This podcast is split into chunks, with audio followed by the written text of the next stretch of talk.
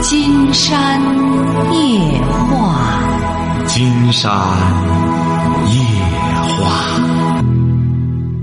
晚上好，听众朋友，我是您的朋友金山。金山夜话的微信公众订阅号是金山白话，金山夜话的官方微博是新浪和腾讯，都是金山夜话博主。喂，你好，这位朋友。喂，你好，金山老师。那我们聊点什么？呃，我是一个外省的一个山东的听众。啊，你说吧我。是这样的，我我大学也在这边读的，我在这边是工作生活十多年了，然后谈了一个女朋友，她也是老师，然后今年刚结婚吧，然后一个礼拜我就突然得了个脑积水，然后让老婆照顾了我半年。您多大了？您多大了？我二二十九岁。哦，才二十九岁啊。是啊，我我就不知道为什么我就这么倒霉。然后我老婆照顾了我半年，现在暑假我一过来，她就分手，她说不不能在一起了。你俩这刚结婚还没孩子，没孩子，我就是特别后悔，当初就要是有个小孩的话，他也不会这么绝不不不，您不要不是不是不是，您是老师啊。啊。是老师，他也是老师，我们两个都是老师。哦，金山觉得你不能这样想，你这样想问题就不对。你人家这不是照顾你半年吗？你是咋回事呢？怎么这么年轻脑积水是怎么造成的？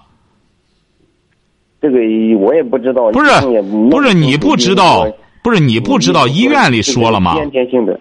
医院里说了吗？医院说怎么造成的？医院说这个找不清原因，他说现在这个，嗯，现在对这一块医学上面还比较薄弱，没有没有原因，它是先天性的，有可能是嗯、有留下后遗症了吗？后遗症没有，就是说要要这个管子在身体里面，然后每隔十年要换一次，哦，可能就是这个原因，我女朋友她就是承受不了，她就是突然就今年她已经不是你女朋友了，她是你妻，你俩不是结婚了吗？已经。结婚了，他这南方的女孩子特别精明，她结婚她不扯结婚证，她她就就这样弄，其实办了酒没有扯扯结婚证，哦，所以那您您是什么意思呢？在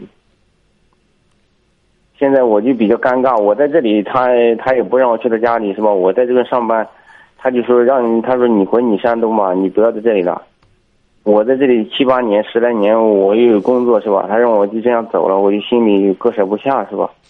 所以说我问一下您，我应该怎么办？这个感情还有没有必要能挽回？挽救这个？感情谈不上挽回了，你已经人家已经和你提出来了，人家已经理性的，人家也已经照顾你半年，已经尽到责任了。你现在不是已经好了吗？好了，但是我还是觉得我一个人在这边，我跟这感情可能七八年的感情，我就是放不下。你是中中学老师啊，还是大学老师啊？我高中的，啊，高中老师。哎呀，金山觉得你现在不是考虑的感情问题，你这个小伙子啊，就是不知道该想什么。你看你这个那个脑子啊，你现在得用到正当地儿。第一点，你俩相相识相爱一场，人家呢也算是有始有终。那么对他来说呢，你以为人家没损失吗？人一个大姑娘和你在一起也干什么了？最终的结果，你这是你你这搬到，这说明你俩还是没缘分。你要真正爱他的话呢，不是把他耗住，这个这个两个人就是这样。如果要一方勉强了，这个婚姻最好不要再这样耗，这是这不是好事儿。你只有对方自觉自愿的，晓得吧？哎，你比如有的时候男方这样，金山让女方要坚持，是因为什么呢？男方是因为蛋伤低，他是因为拎着个腰带，谁和他睡觉，他跟谁跑。你比如说，作为女性，为了捍卫自个儿的家庭，只要坚持一下，男的和女的稍加干什么一下，女的一撤一撤梯子，男的也就没戏了。你像你这个情况不一样，你是因为呢，这个女的对你已经两个人的感情也没达到那个那个那个那个程度，他不是说光孩子问题，他必须得两个人心心相印了，分都分不开了。你现在呢？对方要你俩，对方现在就是彻底已经和你分开了吧？是的，他提出分手了，然后他就不跟我见面了，也也，但是微信上面还联系，电话号码都都有都有，他都没删。不见面，金山告诉你，您想挽回也有办法。啊，哎，就是大夫说，除去这个管儿，隔上十年得换一次，是这样吗？啊，十十来年啊，十来年。那对你身体没有别的什么影响？没有，没有什么影响，就是麻烦，可能换一次，一个住住十十天半个月的院。啊，那这这是算什么事儿？那这样的话可能会花钱，因为做一次手术要三三四万块钱。啊。另外，可能他他觉得这个人做一次手术，毕竟有一次损伤，他说做多了是吧？这一辈子还有做个七八次，他就觉得可能老了就就会有后遗症什么的。是啊，他想的也比较多呀。他就是考虑的特别多，哎呀，我就是放不下嘛，就是这年龄也也被他耗了蛮久，我这耗了二十九岁了，也也觉得也也不不甘心放下嘛。那你这你你也就是说不甘不想饶了他，是这意思吧？你你说的自私一点，说的自私一点，就是觉得没必要，他没必要做出这样的决定嘛。这病又不是很严重的病，他完全可以承受的。他可能就是觉得我现在没小孩，我再找一个，他比我小三岁，我再找一个，我同样可以过生活，是吧？他就就觉得我是个累赘了。现在，其实你这个思维，你这种思维方式就是个累赘了。你这种思维方式说白了，让哪个女的都觉得可怕。这个女的她和你分手，你要知道，你俩已经待这么多年了，你应该这样出来之后啊，对方这样了，不妨给对方一点空间和时间。那么你要想表示对他的一种好感，你作为一个中学老师也不难找对象。那么你可以在近期内不考虑个人感情问题，重新规划自己的职业或者人生。你不用说你了，您说金山举个例子，你比如说我们随便举个例子哈，你像霍金，是不是啊？嗯，霍金啊，英国那个科学家，啊，对，你说霍金后来那他病成那样，是不是啊？好像只有眼珠能动，是这样吗？金山记得，哎，那一次他去美国的时候受到隆重的欢迎，就是好像只有三个手指头能打字，还是怎么着？是不是啊？嗯，对的。他是对世界科学有贡献的一个人，是不是啊？我们一般情况下说到一个人的时候，往往就是。他或者说身体不行了，他能够自食其力，我们就觉得他已经很不错了。或者再学上一技之长，那就不错了。但是您说霍金这个人，他为什么这样被人类所认可、被全世界所认同？就是他的这种毅力，就是他的这种执着，是这样吗？那么你想一想，作为霍金来说，他到现在，他就在爱一个美女的话，他也有资格。是不是啊？也会有别的女孩子爱上他？人的魅力就是这样，除去外在的一种东西之外，他还有一种神韵。为什么说金山说人实际上每一个人在世上，我们每一个人在世上，他都有两种选择。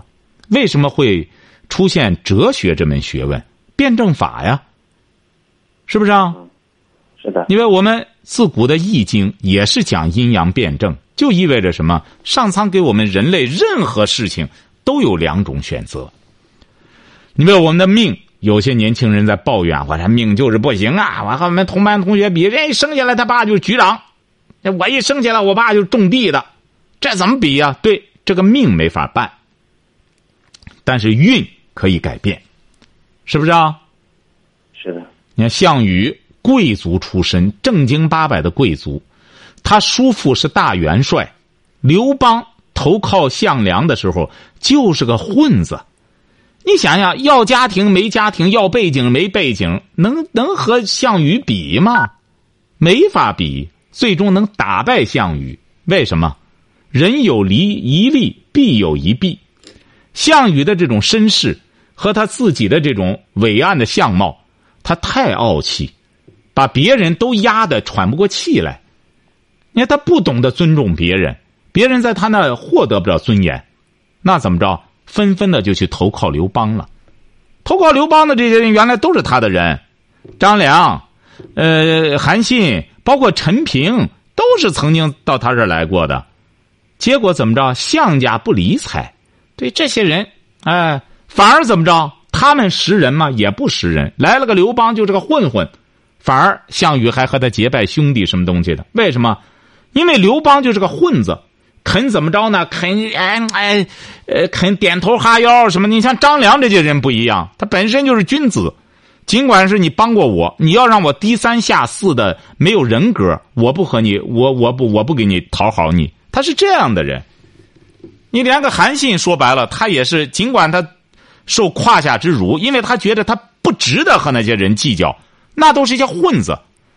你说他在项羽、项家父子面前，他还是希望有尊严的。而你像项羽有这么好的身世、这么好的身体、这么好的武艺，最终让个什么不是的刘邦打败了，几年的功夫就把他打败了。所以说，你呀。这段时间内，金山希望您啊读点这个名人传记，看看他们那些生活的轨迹，重新设计一下自己的人生。这样的话呢，第一点，你可以从整体的一种思维方式上有所改变，晓得吧？对对。这样这样的话呢，也对你的人生的一个目标可能会有所提升。你可能原先的时候身体好的时候。你反而就觉得连去想都不想，因为我们人就是这样，人有个问题就是这样。你看他往往都是在身体好的时候啊，他从来不想不想身体，甚至他伤害身体。只有得一次大病之后，危及到生命了，他才会怎么着，拿着身体当回事儿。对。那么在这种情况下，你就开始。能够和命运和事业就结合在一块儿了。我们很多一般的身体健康的人不会把事业和命运结合在一块，因为他们总觉得我早着个呢。我说白了，我可能长命百岁呢。我现在二十来岁，我还得活八十年呢。八十年得多长啊！我玩吧，混吧，他会这样想。而你尽管才二十九岁，你经历过这么一次大病，你应该感，你应该感恩。好赖的不是要命的病，晓得吧？你说你有什么？金山老师也差一点，要不是他的话，我这真的差一点，这个人命早就丢了。那金山就讲了，金山刚刚写了一篇文章，也是说，人只有在大病之后，才能够对生命有新的理解，是这样吧？是的，是的。但是你经过这次大病之后，你怎么着？你反而变得心胸非常狭隘。你这不思维方式出了问题了吗？你按道理讲，经过这次大病之后，哎呀，什么对象这个那个的，我都差点没了。你说他愿走就走吧，你还勉强他干嘛呀？正常的心态应该是您这样的，而你到现在这种小肚鸡肠、小心眼儿，一直到现在还不能释怀。金山觉得这对你将来的康复也没有好处。晓得你现在应该想想不开。对呀，你现在二十九岁，我现在什么都想开了。嗨，说白了，什么？你再看看《红楼梦》，世人都说神仙好，唯有娇妻忘不了。君生世世说恩爱，君死又随他人去了。是不是啊？对，你看《红楼梦》上的好了歌。你不看呀？你不去悟啊？还在这里？再者说了，你和这女的再怎么说也不错呀。两个人有有过这么一段情缘，老天爷再给你一次谈情说爱的机会，你不好好珍惜，反而会得拽着人家，不能饶了他。您说您这什么心态？你又不是九十二，你才二十九。所以说你呀，得规划一下，没准这个事儿对你来说。坏事儿能变好事儿，你再可以看一看《罗斯福传》，罗斯福也是半道上突然瘫痪了，他是强直性脊柱炎还是怎么着？他是可能是年轻的时候下海洗澡击着了，是不是啊？是的，是的。轮轮椅上的巨人，你看他威信多高？怎么着？正因为他坐在轮椅上，他知道生命的珍贵，他才能够比较公正的处理一些事儿，是不是啊？对，哎，那种私心啊就少多了。四个儿子全都送到战场上去，你说你怎么不看人家这种胸怀呢？妻子他坐这儿，他妻子又是一个能能能折腾的，基本上不在他跟前儿，整天全世界绕世的跑。他又怎么着了？他也没有没有抱怨。你他最需要人的时候，说白了，整天得推着他。但人家他俩感情也是挺好，他也没有抱怨他。当然他是总统，有人伺候他，是不是啊？你得这个通过这次大病之后，要胸怀要开阔，没准你还能成就点大事儿。千万不要再为这些儿女情长啊！你看，你这你觉得挺顺，我大学毕业了，正好也这找了个什么老师，挺干什么的？哎，老天爷给你来这么一出。如果要是你再不感悟，要不然说我们说这个圣人说天将降大任于斯人也，必先苦其心志，让你在内心深处啊经受。说白了，劳其筋骨是很容易的，这干点活儿说白了累了，躺床上睡着了，这个苦其心志最难了，忍是最难的，是不是啊？是的，哎，像你现在就得忍了，身体呢不是那么好了。再怎么说的话，头上有根管儿，以后呢就得琢磨着要多用智慧了。哎，要以不变应万变。总的来说，要磨练自己的意志，要能够战胜疾病。呃，要有紧迫感，规划能够在短时间内把自己的人生目标能够能够再缩短一下，不一定弄得那么漫长，是不是啊？有点紧迫感，没准呢，金山估摸着你还会遇到一位红颜。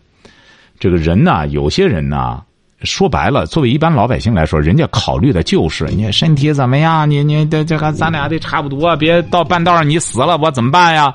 其实黄泉路上无老少，你再找，你得找一个怎么着，对你人欣赏的。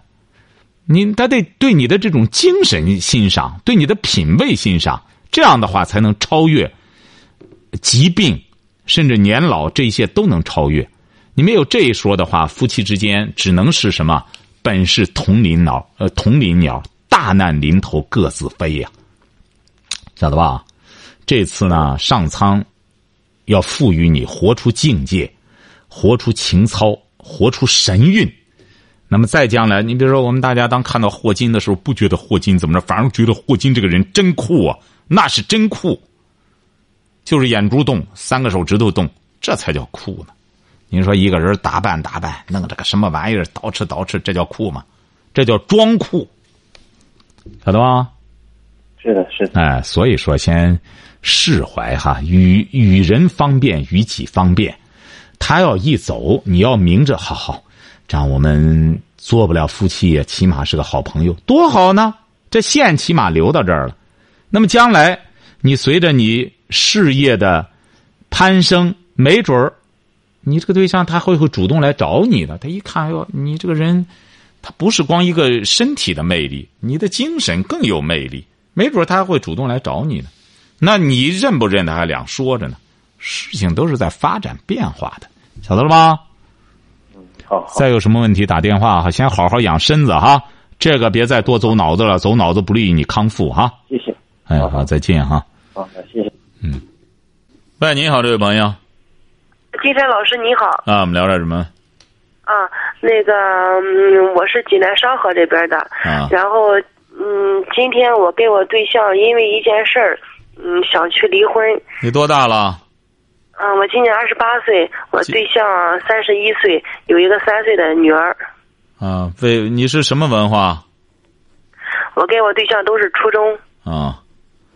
嗯为什么呃说说什么原因？平常啊，我们嗯那个矛盾也不断，就是那小吵小闹也不断。嗯，这次引起非要离婚是因为什么呢？嗯，那个在威海那边撤那个不干那个厂子之后吧，嗯，然后嗯回到老家以后，呃，我对象愿意去那个另一个城市，去山东的另一个城市去那边买房子定居。然后呢，我嗯我不是很愿意那边去。不愿意去他想去的那个城市，嗯，因为什么不愿意去呢？因为他之前嗯，就是我我们没结婚以前吧，他在那边谈的有个女朋友，然后嗯，前几年嗯找过他，给他发过信息，打过电话。嗯，然后今年的夏天也给他发过信息，打过电话。嗯，信发信息的内容被我看到了，嗯，也没有什么暧昧的，就是说是，嗯，就说那几年前给我给你家打电话，给你家造成了困扰，不好意思，怎么怎么着的。然后呢，嗯，就是就说这个，我就感觉吧，我对象其实也没也没什么，也没给他嗯回，嗯，他说没回。然后呢，我嗯也是因为这个，我不愿意上那边去。去了之后，我怕到到时候再有很多麻烦事儿。那个女的，嗯，之前听他说离婚了，嗯，所以我也不想去。嗯，就是那几年前那一次的时候闹得挺厉害。他那个给我发信息打电话，然后呃说，嗯，说我对象嗯还去他那个城市，去那个城去去那个城市找他了，嗯，跟我这么说。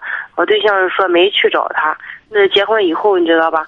嗯，我对象也没去，反正就是就因为这种事儿吧，我不想不想再去，他想去那个那个地方，就因为这个想离婚。你是干嘛的？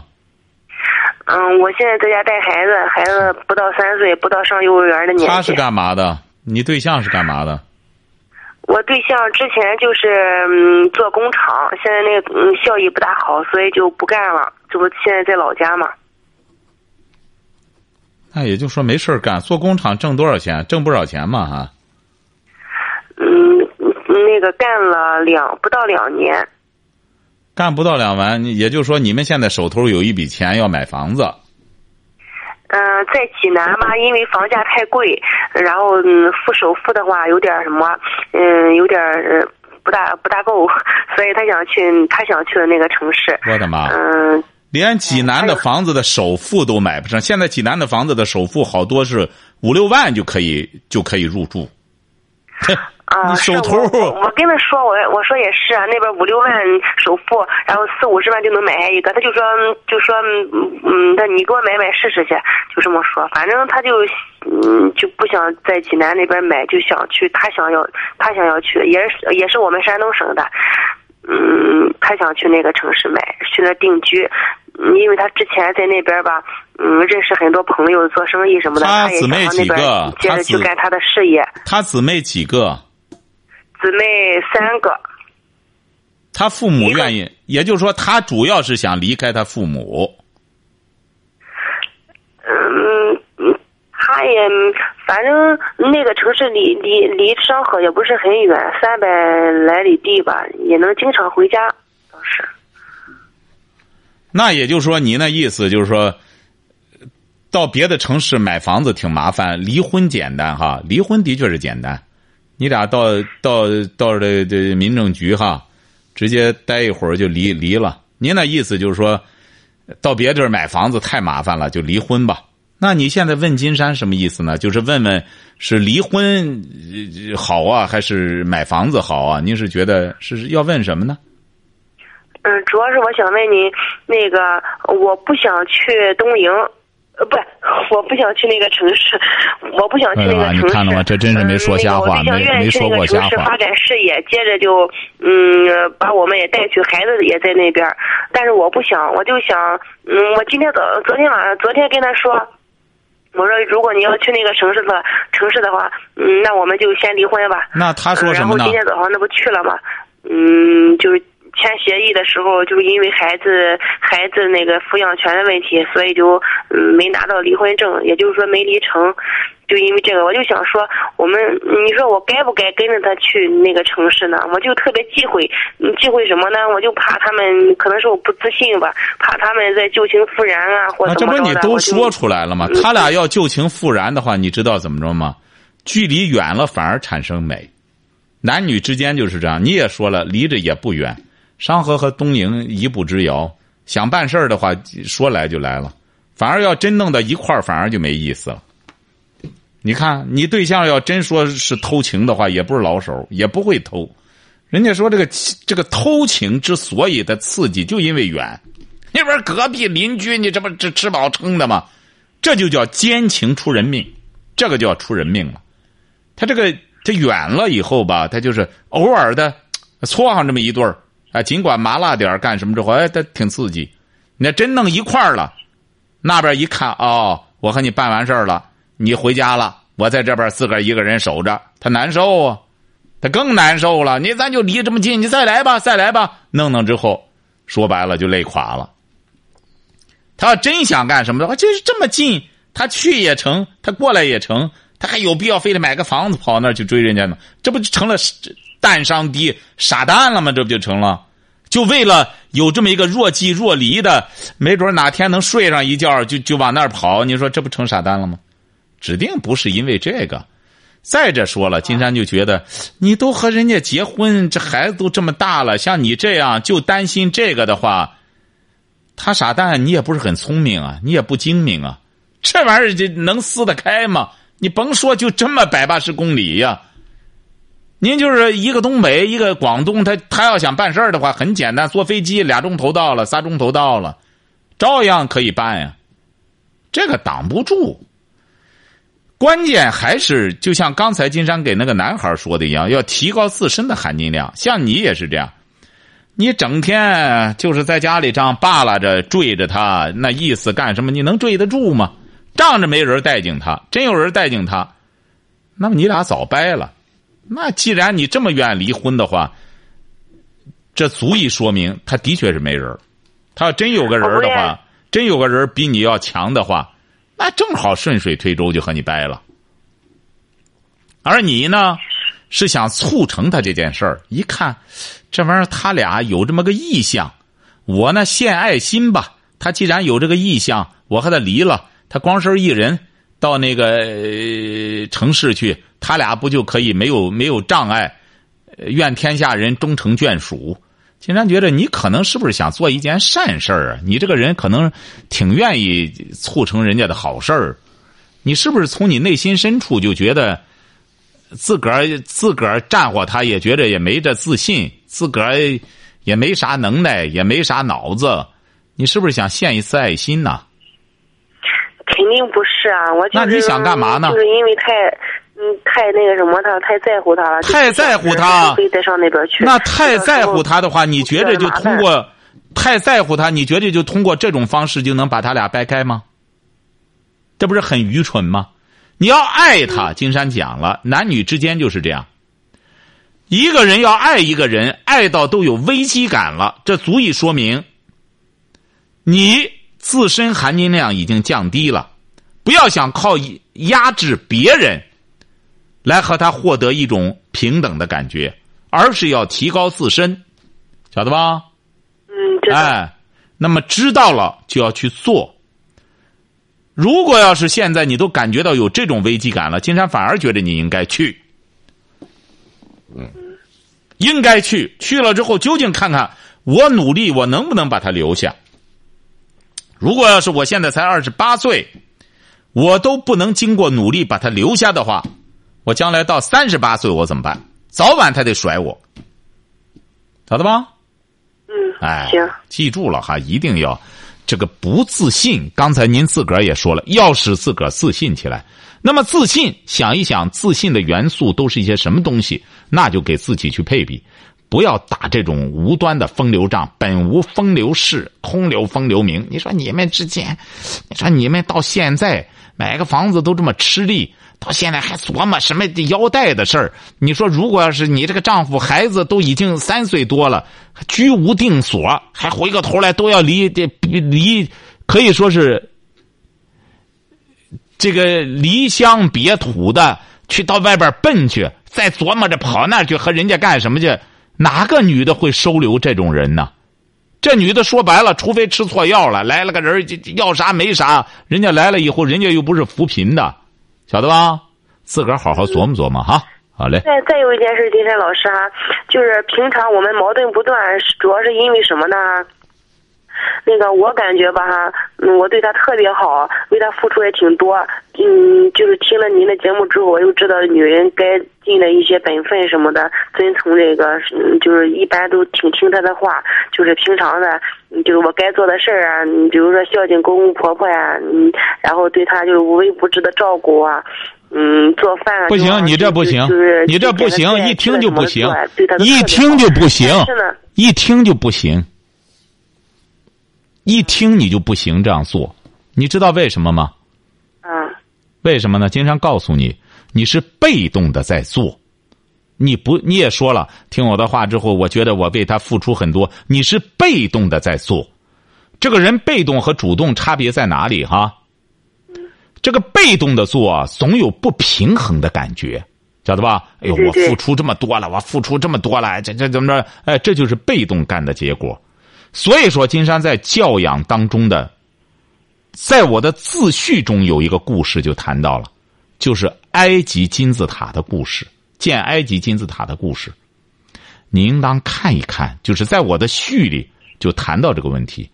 这个人作为一种奴性去干的事儿，和作为一个主人去干的事儿，他是不一样的，晓得吧？哎，你为什么有些领导，他和他被管束的人，他的心态是不一样。领导他是积极主动的，他想干成个事业，我干干之后，我将来再提拔干什么的？那些被管制的人，哎，那么他就觉得天天他整天治我怎么着的？如果要是这个被管的人，他改变一下心态，我既然在这干活。人家管我，那么当然得管我。那么我为什么这么消极的心态？我改变一下。金山也给他们说了，这是一个电话这样说的。呃，金山说：“你以为你的领导上面没领导吗？还有人治他呢。那人家为什么整天这样积极的心态？他说他的事业，那他的事业上面还有管他的呢。晓得这个道理吧？